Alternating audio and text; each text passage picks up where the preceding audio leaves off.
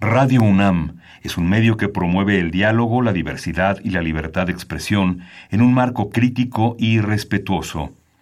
Los comentarios expresados a lo largo de su programación reflejan la opinión de quien los emite, mas no de la radiodifusora.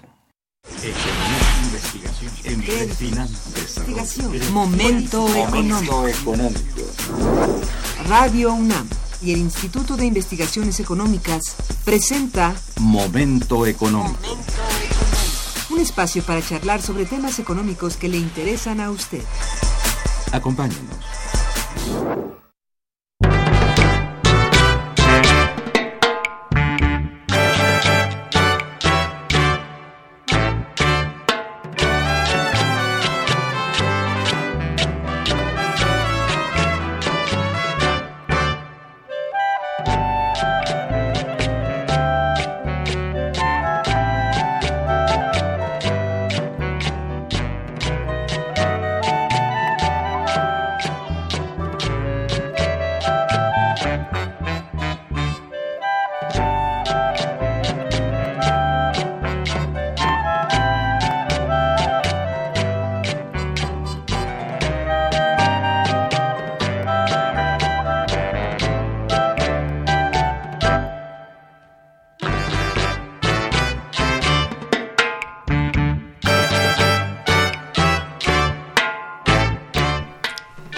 Buenos días, bienvenidos a Momento Económico, coproducción del Instituto de Investigaciones Económicas y Radio Universidad.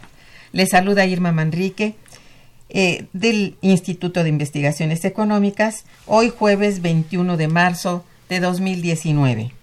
El tema que abordaremos el día de hoy es Petróleos Mexicanos a los 81 años de la expropiación, retos e incertidumbres y para ello contamos con la siempre valiosa presencia de nuestros compañeros y amigos Fabio Erazo Barbosa Cano, del ingeniero Francisco Garaycochea Petrirena y del doctor Fluvio Ruiz Alarcón. Bienvenidos, señores, como siempre. Buenos días. Buenos días. Nuestros teléfonos en el estudio son 55 36 89 89 con dos líneas. Y para comunicarse desde el interior de la República, el teléfono LADA sin costo 01800 505 2688. La dirección de correo electrónico para que nos envíen sus mensajes es una sola palabra momentoeconómico arroba unam.mx. También pueden escucharnos a través de la página de internet www.radio.unam.mx y www.iis.unam.mx.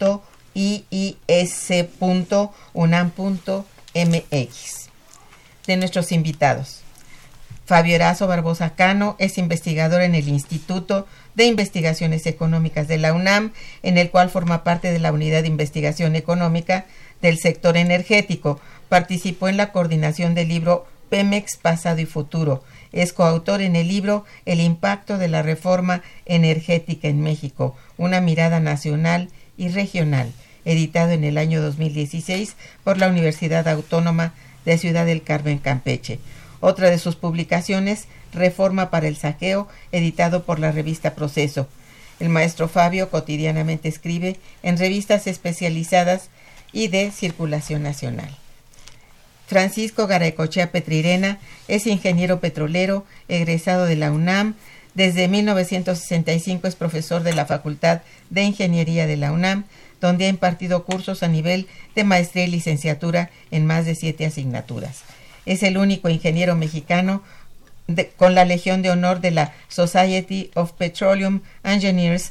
Es Premio Nacional de Ingeniería Petrolera en 1997. Ha prestado servicios de asesoría a profesores del Instituto de Investigaciones Económicas de nuestra universidad, a la Subsecretaría de Energía, a Mex, Petrol de Argentina, a la Corporación Estatal Ecuatoriana del Petróleo, a Petroperú, a Pemex, al IMP, a Petróleos de Venezuela, a la Comisión de Energía de la Cámara de Diputados y a senadores de la República en la UNAM y, a la UNAM. Es actualmente el presidente del grupo Ingeniero Ingenieros Pemex Constitución del 17, que es la asociación mexicana con mayor prestigio, presencia y reconocimiento público en materia de energía en nuestro país.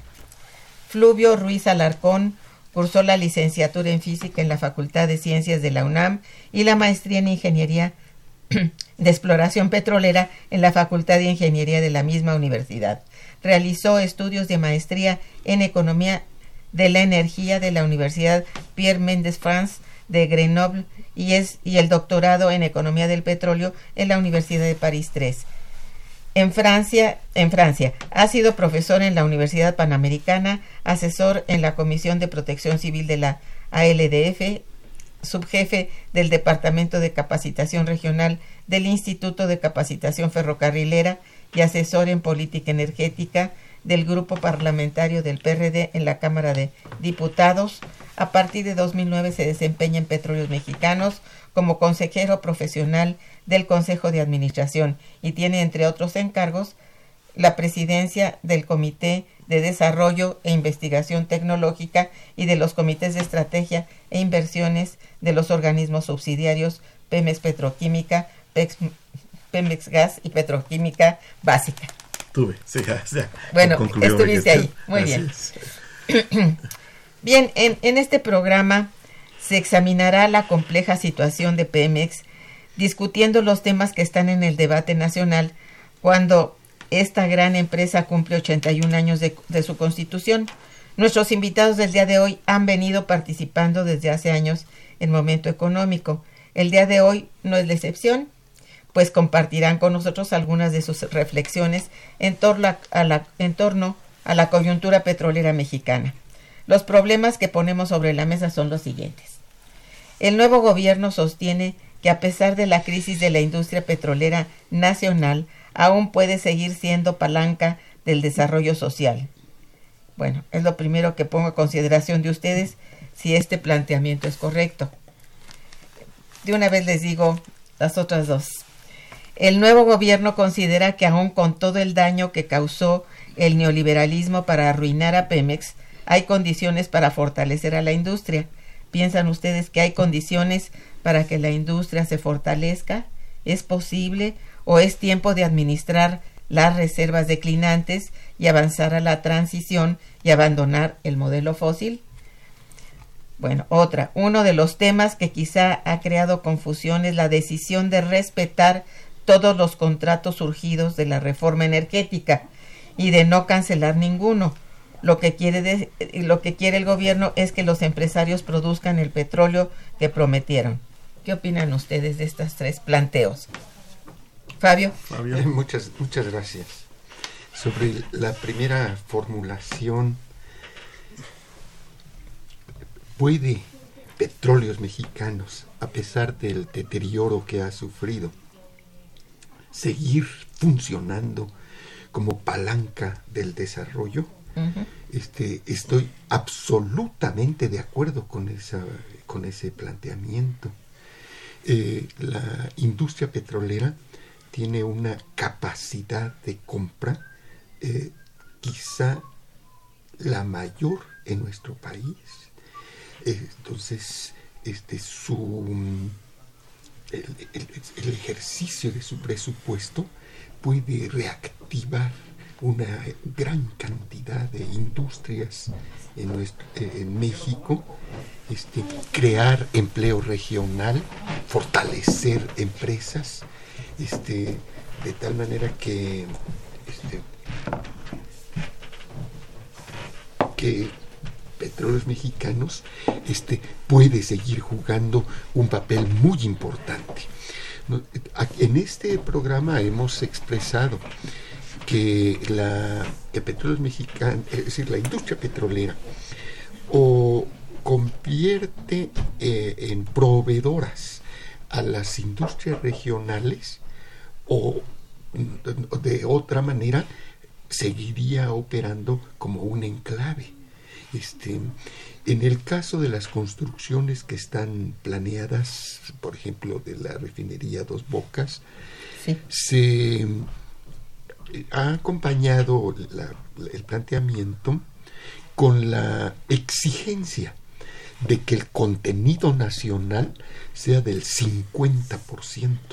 Este, sería la primera vez en la historia en, en donde tendríamos un contenido nacional tan elevado, salvo los periodos muy iniciales cuando mm, las torres eran de, eran de madera.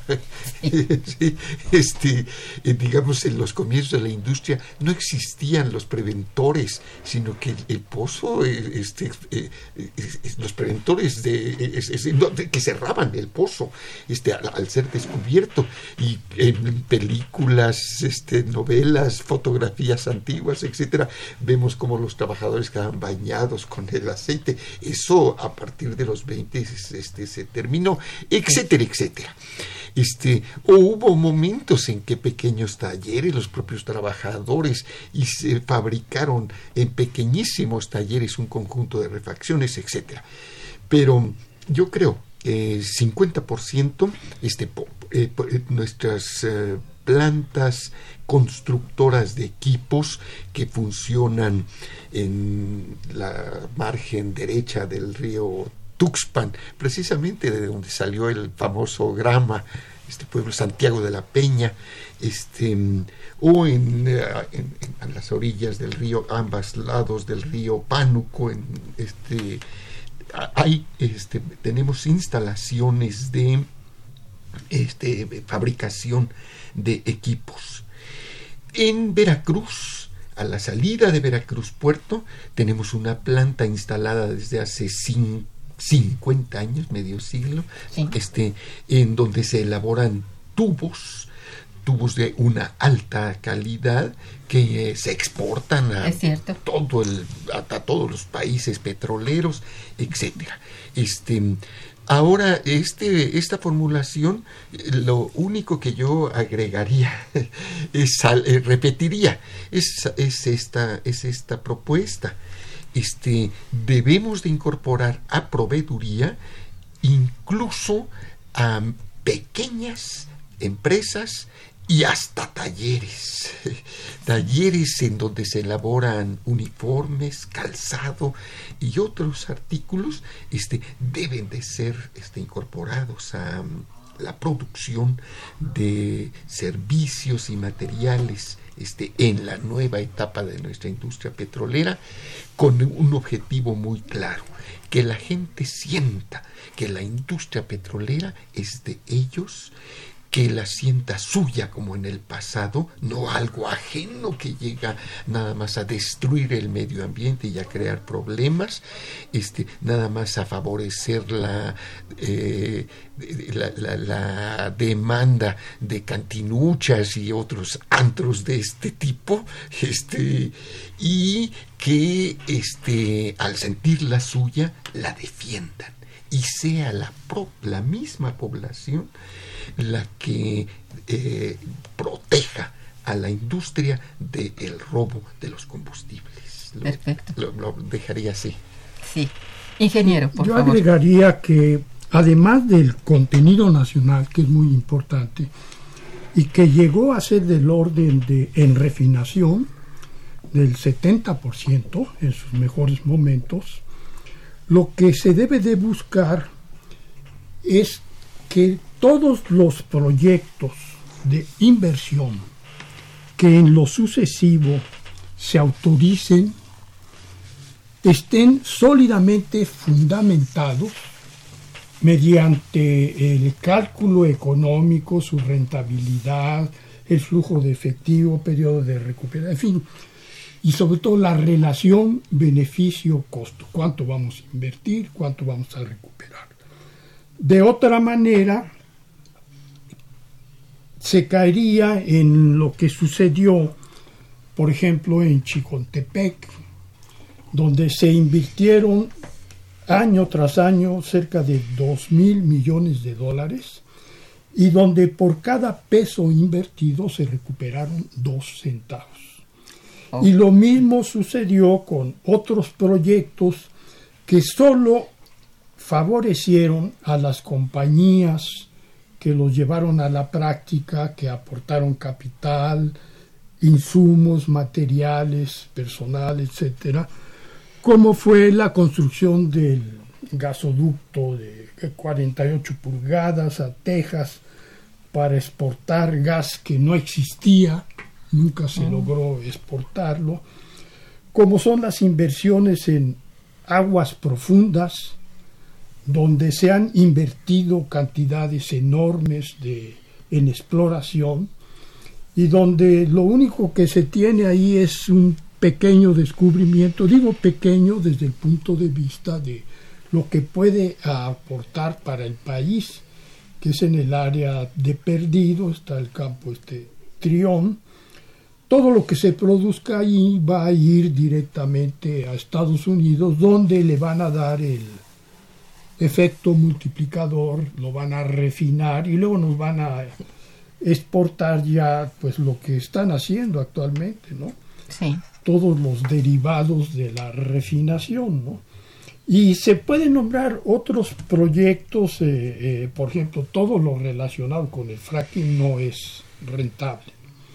Entonces, antes de, opinar, condenar o aprobar la aceptación de que hay que ir al fracking, primero hay que demostrar que es rentable.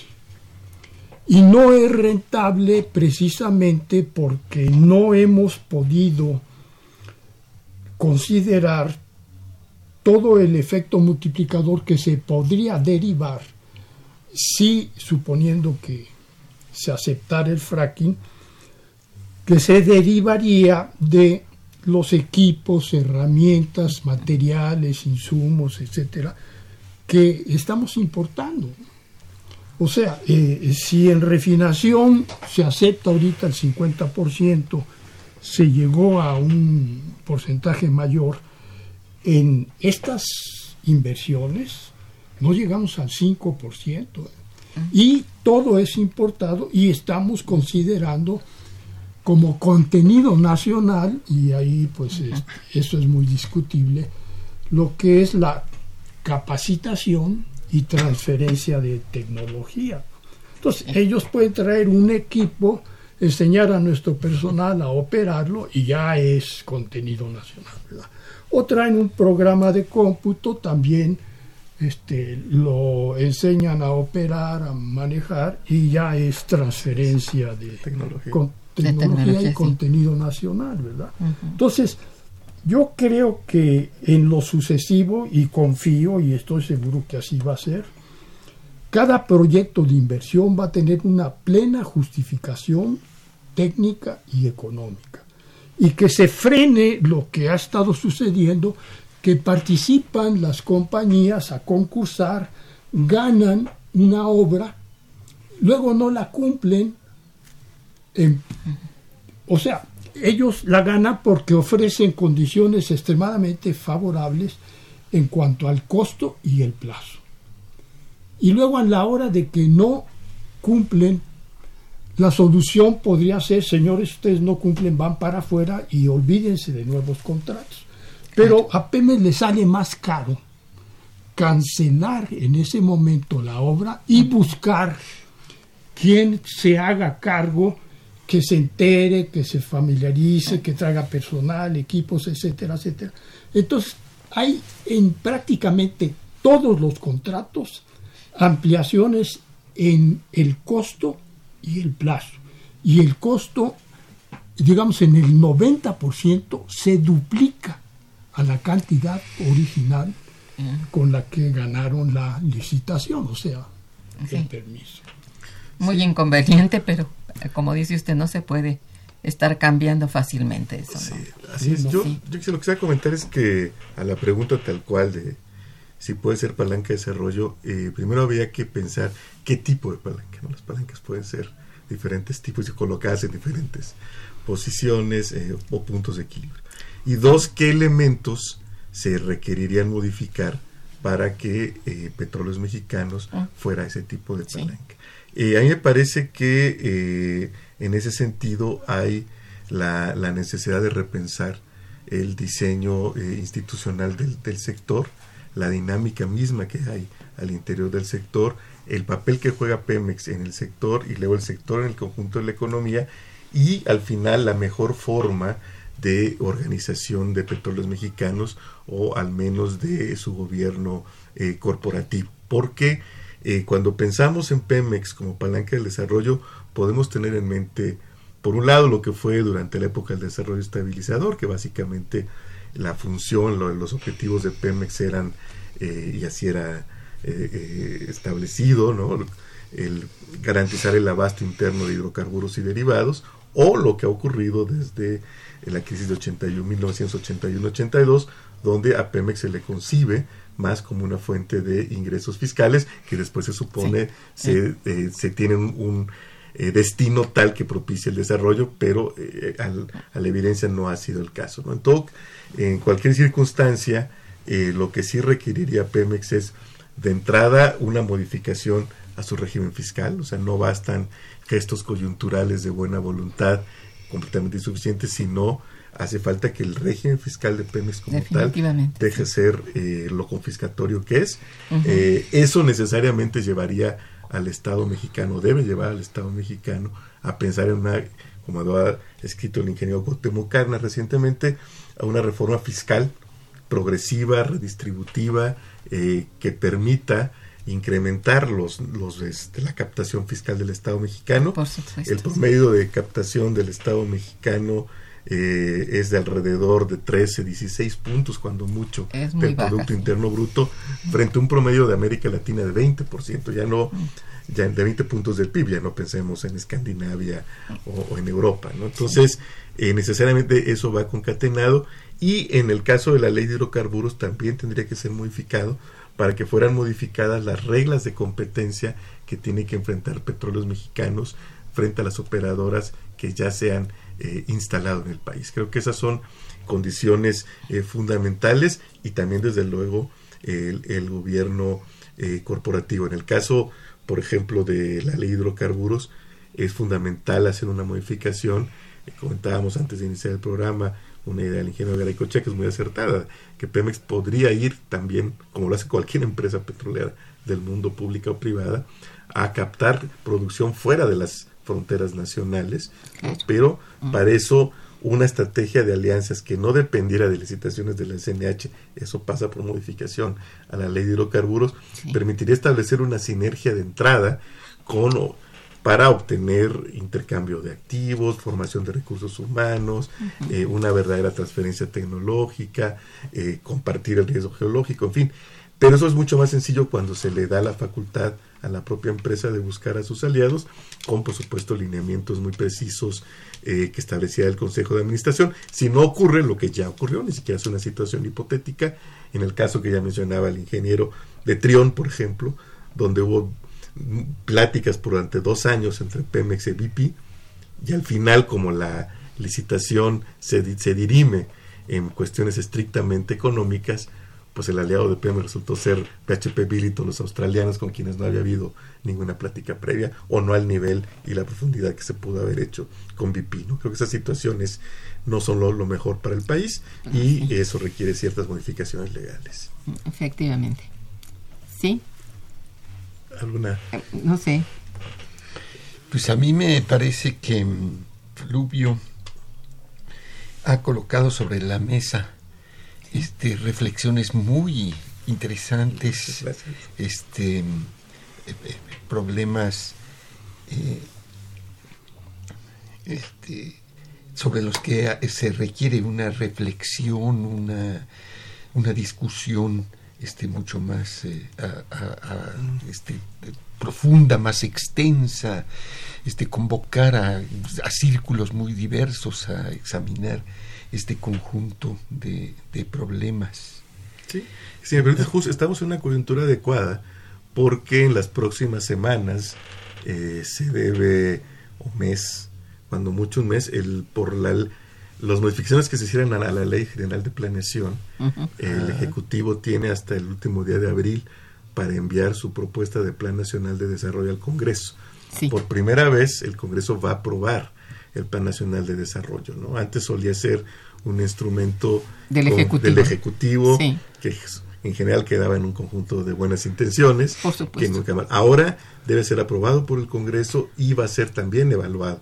De manera que me, yo esperaría que eh, el Ejecutivo lo está haciendo, creo que de manera muy limitada, pero que el Congreso abriera sobre estos temas fundamentales un debate plural, abierto, eh, a, la crítica, por supuesto, de todos los que podríamos tener interés en dar una opinión eh, sobre el sector. Porque un punto también importante que se debe discutir a mi juicio es darle contenido a la definición legal de empresa productiva del Estado. ¿no? El, está incluso a nivel constitucional, pero lo cierto es que el gobierno corporativo de Pemex le sigue dando eh, todas las facilidades a la Secretaría de Hacienda para que las decisiones de inversión se tomen más en función de las necesidades financieras de corto plazo del Estado que de la lógica industrial de este sector, que es una lógica de largo plazo. Aquí, como les suelo decir a, a los millennials que conozco, pues estos son tiempos geológicos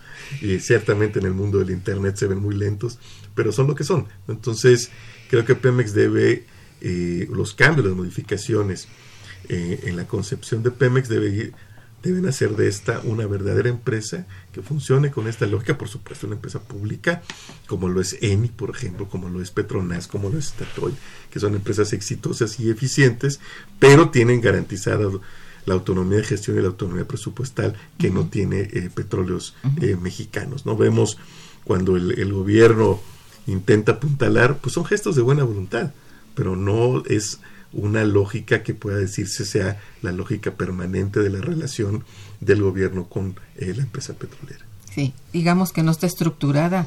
Desde luego el esquema jurídico, como decías hace un momento, momento. si esto no está presente, es muy difícil apoyarse o controlar. Bueno, pues sí. Sí, recordemos cuando el famoso recorte de 100 mil millones, quien lo anunció fue el secretario de Hacienda no fue ni siquiera el, secretario de Energía como presidente del Consejo de Administración o el director general de Pemex, sino, insisto, el secretario de Hacienda. Esto más lo que mencionabas hace rato, de sin una reforma fiscal tampoco se puede nada. O sea, hay asuntos estrictamente previos que sin esto pues es difícil avanzar, ¿no? Sí, y, la otra componente que es la investigación y el desarrollo tecnológico, que es algo que se ha abandonado durante décadas.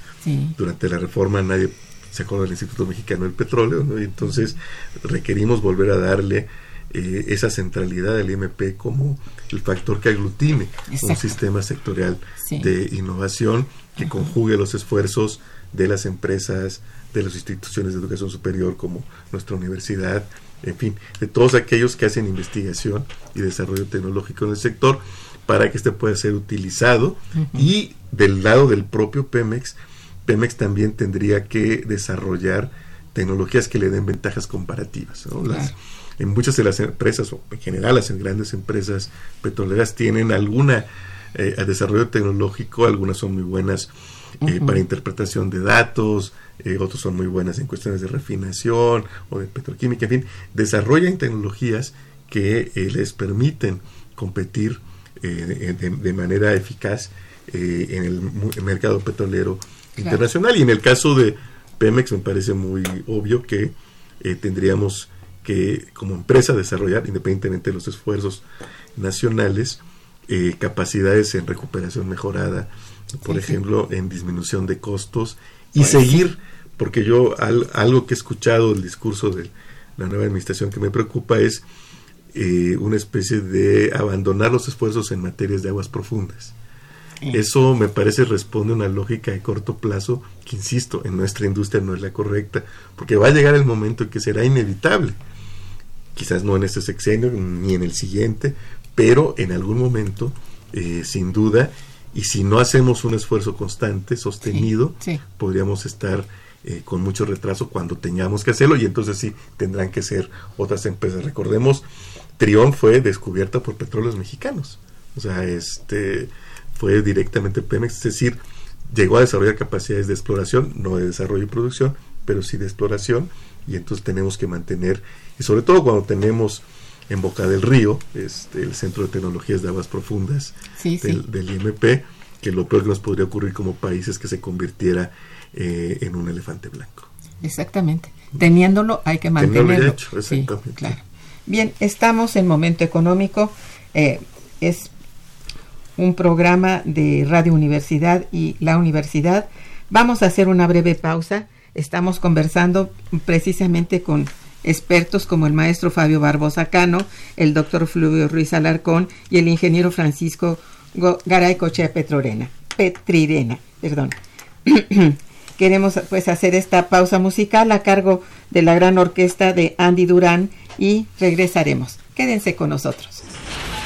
Está escuchando Momento Económico.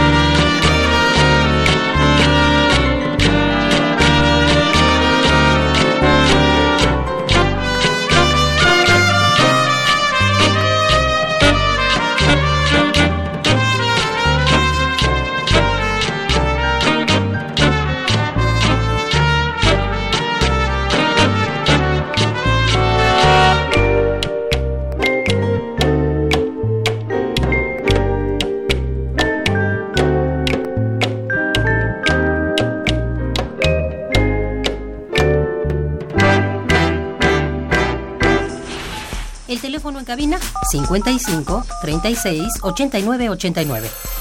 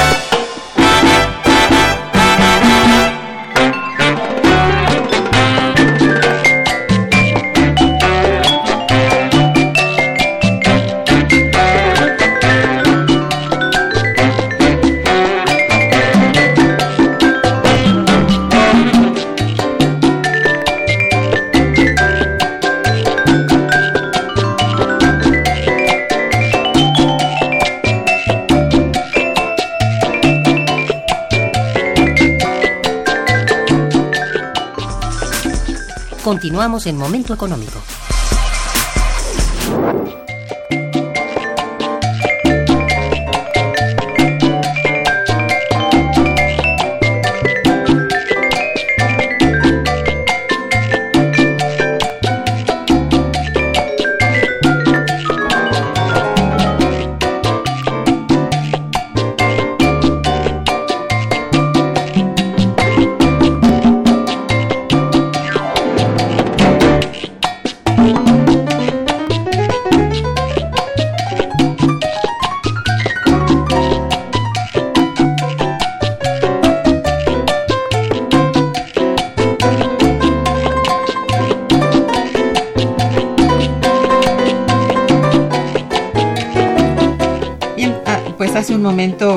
Planteaba yo que, como decía en, algún discurso este el presidente López Obrador, si aún con todo el daño que causó el neoliberalismo para arruinar a Pemex, este tiene condiciones para fortalecerse todavía. Sí, a ver, eh, cuando, eh, y a lo mejor Fabio se lo dice a sus alumnos y también el ingeniero, pero cuando yo empecé a estudiar ya más a detalle el tema petrolero, eh, siempre nos decían que la famosa frase, creo que Rockefeller, de que el mejor negocio del mundo es una empresa petrolera bien administrada y el segundo mejor negocio del mundo es una empresa petrolera mal administrada. Entonces, oh, pero sigue siendo buen negocio. Y Petróleos Mexicanos, con todas sus dificultades, es la octava petrolera productora de crudo en el mundo. Eh, su subsidiaria de logística es la sexta empresa de logística del mundo. Eh, el Sistema Nacional de Refinación, con todo lo que hay que hacer para recuperarlo, está entre los 15 más, eh, más importantes. Eso es. Eh, Petroquímica es la parte más pequeña, pero aún así está entre las 50, 60 empresas petroquímicas del Y totalmente del- del recuperable, mundo. ¿no? Entonces, Sí. eh, me parece que sí hay, por una voluntad, la voluntad política de hacerlo. Por otro lado, los, los ajustes de los que hemos comentado, que tienen que ver con el gobierno corporativo, con el régimen fiscal, con eh, Sí. sacar a Pemex de este del presupuesto para que no sea factor de ajuste de las cuentas nacionales, ¿no? Este, creo que y con una clara preeminencia en la toma de decisiones de esta lógica industrial de la que hablábamos, va a tomar tiempo, pero sí, eh, efectivamente hubo una voluntad que no solamente, diría yo, eh, se concreta o se puede desprender del- de la reforma energética. Eh, algunos hemos sostenido que la implementación de la reforma fue una reforma en sí, en un sentido mucho más agresivo contra petróleos mexicanos de lo que los mismos textos dicen. Eh, si tomáramos simplemente los, las modificaciones hechas al artículo 25, 27 y 28 constitucional, podríamos ver que con eh, cambios no muy profundos en la legislación secundaria y sobre pero sí cambio muy radical de 180 grados en la orientación de las políticas públicas del sector son perfectamente eh, recuperar- recuperables nuestras empresas. Eh, no olvidemos que simplemente para dar un dato eh, antes de impuestos Petróleos Mexicanos sigue siendo una de las cinco empresas más rentables del mundo. Bueno, Eso es. Por eso es tan importante el tema del régimen fiscal. Muy bien. Aquí el ingeniero. Sí, sí, Sí, yo ingeniero. quería indicar que en realidad eh, tenemos un gran potencial. Mencionaba yo que no era rentable actualmente la explotación de ese gran potencial que tenemos en aguas profundas, en formaciones de lutitas, etc. Pero en la medida en que transcurra el tiempo, se podrá ir viendo cómo hacer rentables las inversiones, independientemente de que seguramente con el tiempo pueda ir aumentando el precio del petróleo, lo está haciendo últimamente. Pero, por ejemplo, ¿qué hicieron en Argentina para que se hicieran inversiones precisamente en Vaca Muerta, que tienen formaciones de lutitas como las que tenemos acá? Y lo lograron convocando a los empresarios nacionales, eh, privados, es- extranjeros, solicitándoles que fijaran un precio de garantía para que invirtieran en extraer petróleo, en lugar de estarlo importando como lo estamos haciendo nosotros, ¿no? Así es. en forma que cantidades escandalosas, estamos importando más del 80% de lo que consumimos y vamos todavía este, incrementando las importaciones. Sí. Entonces, en lugar de importarlo como lo hacemos nosotros a un precio de 3, 3.50 dólares el millar de pies cúbicos, los industriales ofrecieron que con un precio de 7 dólares ellos se comprometían a extraerlos y le gar- garantizaban ese precio. Sí. Algo similar se puede hacer aquí, adicionalmente de buscar el efecto multiplicador de fabricar aquí en México equipos, herramientas que prácticamente todo, es- todo es importado, ¿verdad? Sí. En, en Venezuela, por ejemplo, bueno, un país tan perjudicado ahí, eh, tienen un equipo diseñado y fabricado en Venezuela para extraer de la faja del Orinoco, que son formaciones con profundidades y condiciones de perforación muy similares a las que nosotros tenemos para eh, las formaciones de lutitas, ¿no? Sí. pozos relativamente someros, etcétera, ¿no? Entonces, hay que buscar esos dos efectos, ¿verdad? Un precio de garantía y el efecto multiplicador para hacer rentables las inversiones y poder aprovechar todo ese gran potencial que tenemos, pues podemos empezar ahí por las formaciones someras y llegar hasta aguas profundas, ¿no? que Sí, tenemos un gran potencial. Muy bien. Sí, la, la otra cosa era respecto a los contratos, que bueno, ha- había o hay la decisión de respetar los contratos surgidos de la reforma energética y no cancelar ninguno, según dijo, ¿no? Pero aquí insistiendo sobre esto, eh, el presidente dijo en Tula Hidalgo recientemente, el pasado 18, dice, no vamos a cancelar estos contratos que continúen y ojalá algún día inviertan y extraigan petróleo porque hasta ahora no ha habido nada. Tendremos que esperar pacientemente esto. No sé qué opinen ustedes.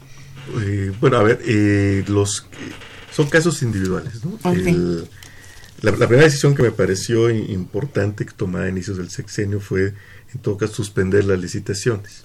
Porque Bueno, sí. justamente hay una necesidad de evaluar. Segundo punto, eh, hemos señalado en este mismo espacio que en el caso de los 76 contratos de licencia, de los 107 que se otorgaron, 76 son de licencia, eh, en ninguno de esos contratos se eh, solicitó como contraprestación a favor del Estado el bono a la firma que el- la ley de ingresos sobre hidrocarburos establece como obligatorio. Sí. No pone mínimos, no pone máximos en el eh, mundo hay enormes variaciones porque tiene que ver con el potencial obviamente de lo De que se está lugar. licitando hay desde países como Canadá que piden a los simbólicos 5 mil dólares casi que para gasto administrativo hasta el legendario bono a la firma de, de Libra en Brasil ¿no? que fueron 3.200 millones de dólares porque se supone se espera que ese yacimiento va a ser lo más próximo a Cantarell eh, en este siglo. Entonces, eh, ha- habría que revisar en términos jurídicos que proceden esos 76 contratos de licencia. En los demás, claramente, se, re- aparentemente se respetó la ley, se, pues, se respetaron eh, los procedimientos. Y lo cierto es que eh, se dice poco, pero en la ley de hidrocarburos están eh, al menos seis causales de rescisión, eh, entre ellos el uno que es muy importante y relacionado con las inversiones en las que hacía referencia el presidente López Obrador, eh, son el, el cumplimiento del programa mínimo de trabajo. Habría que ver qué tan acuciosa ha sido la Comisión Nacional de Hidrocarburos Sí. en vigilar que se hayan cumplido los programas mínimos de, de trabajo.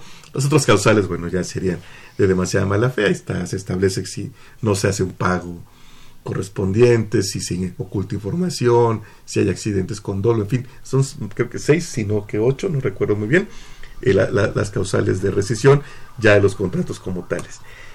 De no caer en esos causales de rescisión, ciertamente sería muy costoso para el país eh, rescindirlos. ¿No? Este, Sí, claro. tendría que irse a tribunales internacionales, donde en general a México no le ha ido bien, ni en general a los países que tienen que dirimir controversias transnacionales no, no, no les va muy bien. Pero eh, a mí me parece que esos son los, los, los términos.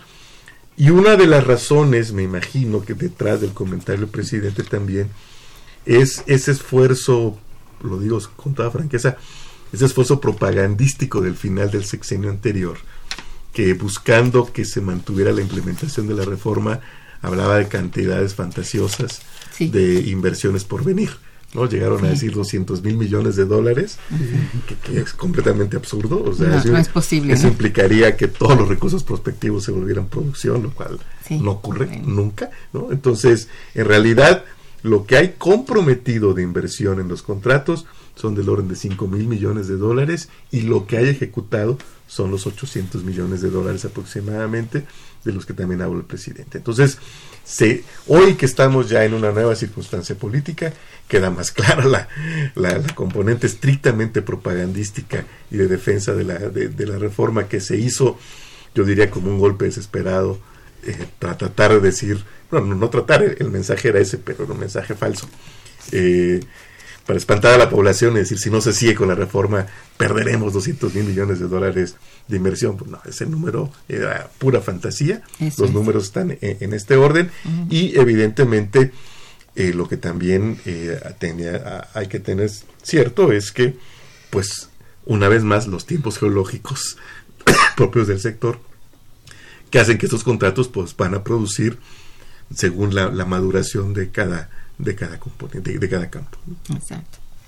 Bien, tengo aquí este, varias llamadas de nuestros radioescuchas. Me voy a permitir eh, leerles para ver qué opinan ustedes o qué reflexión surge. Eh, don Agustín Mondragón, que los felicita mucho por el programa, que dice, al hacer de lado en Pemex a los ingenieros civiles y meter a tecnócratas, se empezó a caer la producción de petróleo, guerra de gas y, minas para que la aprovecharan los explotadores.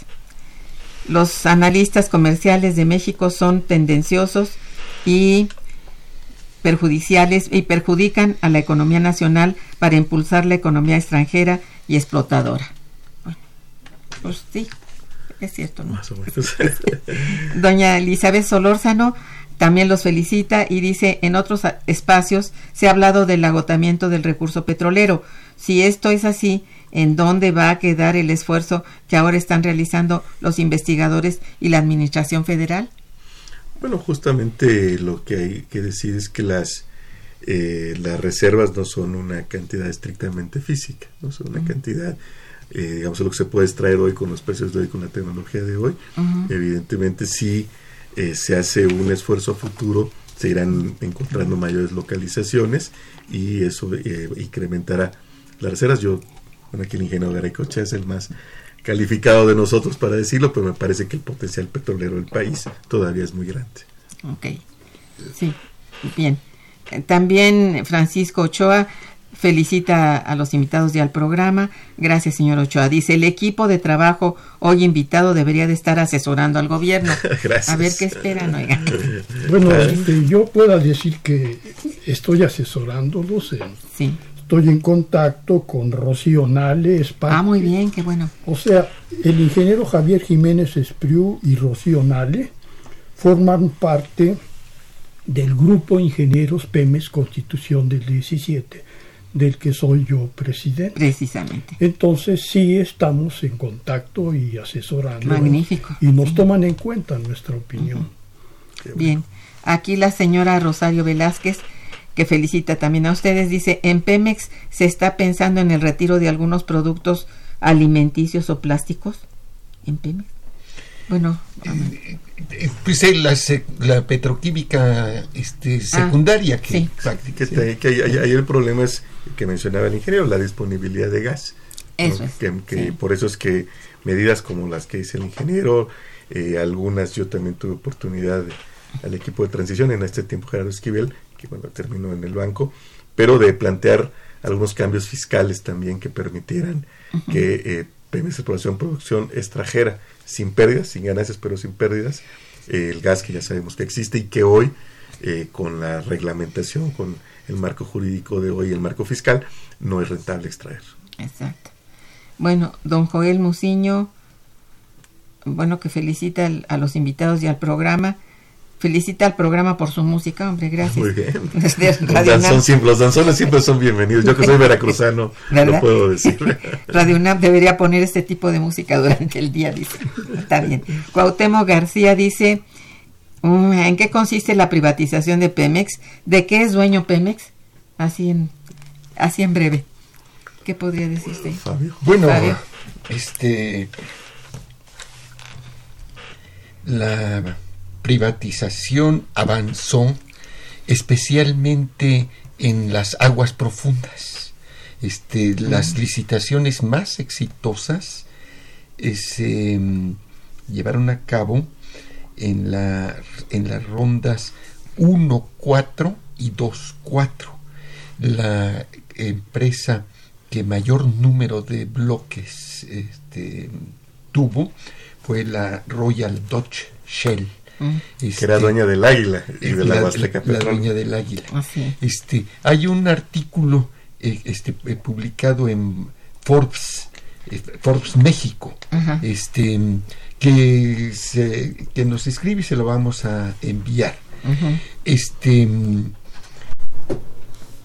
en otras áreas, este, eh, las empresas no, este, no, no han avanzado mucho o incluso han sido un gran fracaso. Por ejemplo, en campos maduros. En campos maduros, la- en la licitación 1-3, este, que comprendió 25 bloques dispersos a lo largo de todas las zonas petroleras del país, este, eh, algunas empresas incluso han devuelto los bloques pagando multas. Nosotros evaluamos mu- muy positivamente, por ejemplo, el bloque Moloacán, este, y lo devolvió Canamex, creo que se llama la empresa. Estuvimos una, eh, en fin, etcétera. Este, eh, curiosamente, este, volviendo a estos planteamientos que hacía Fluvio eh, sobre eh, frases que condensan, este, uno de los planteamientos que constantemente se hacen en la Facultad de Ingeniería es este.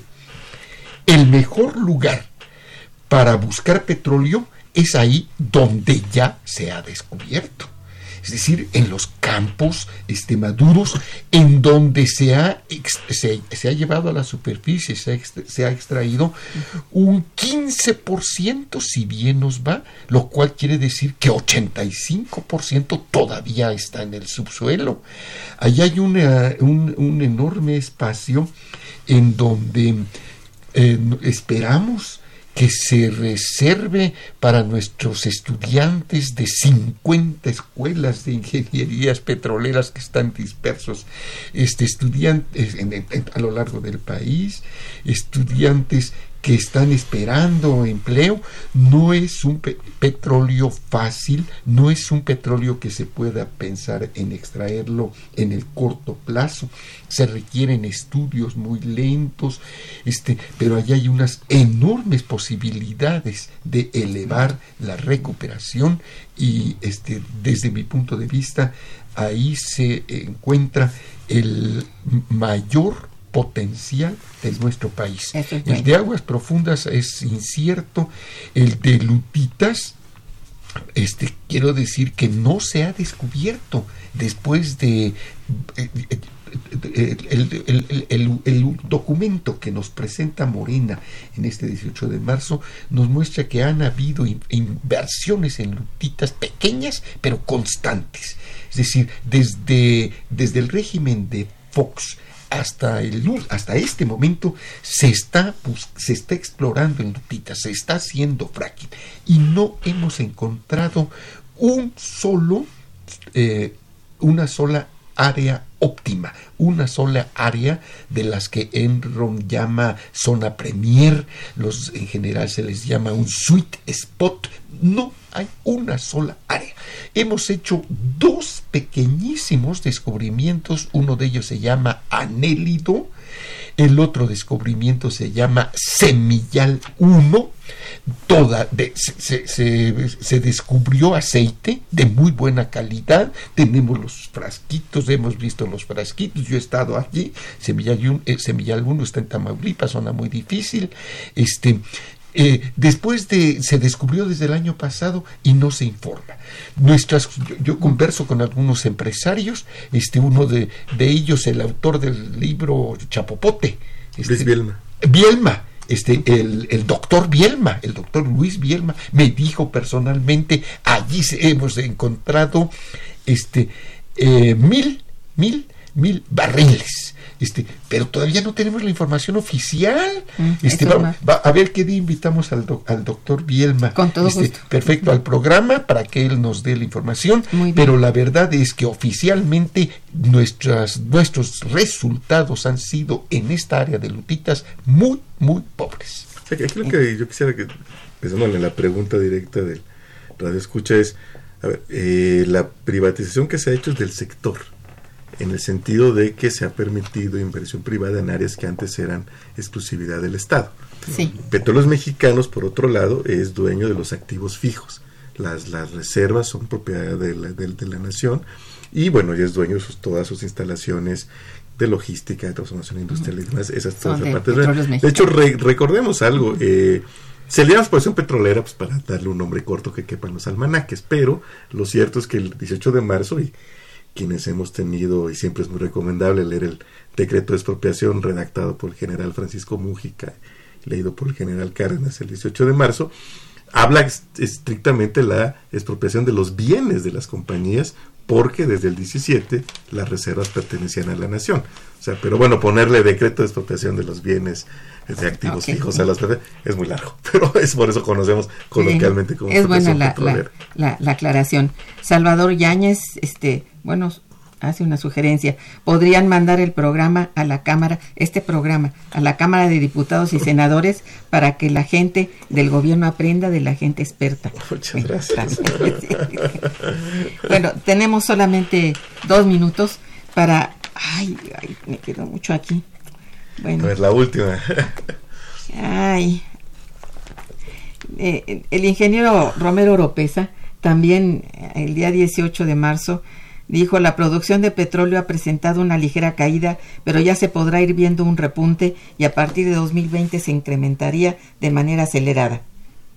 Esto sería posible, nomás vas a ver si es posible. Ingeniero.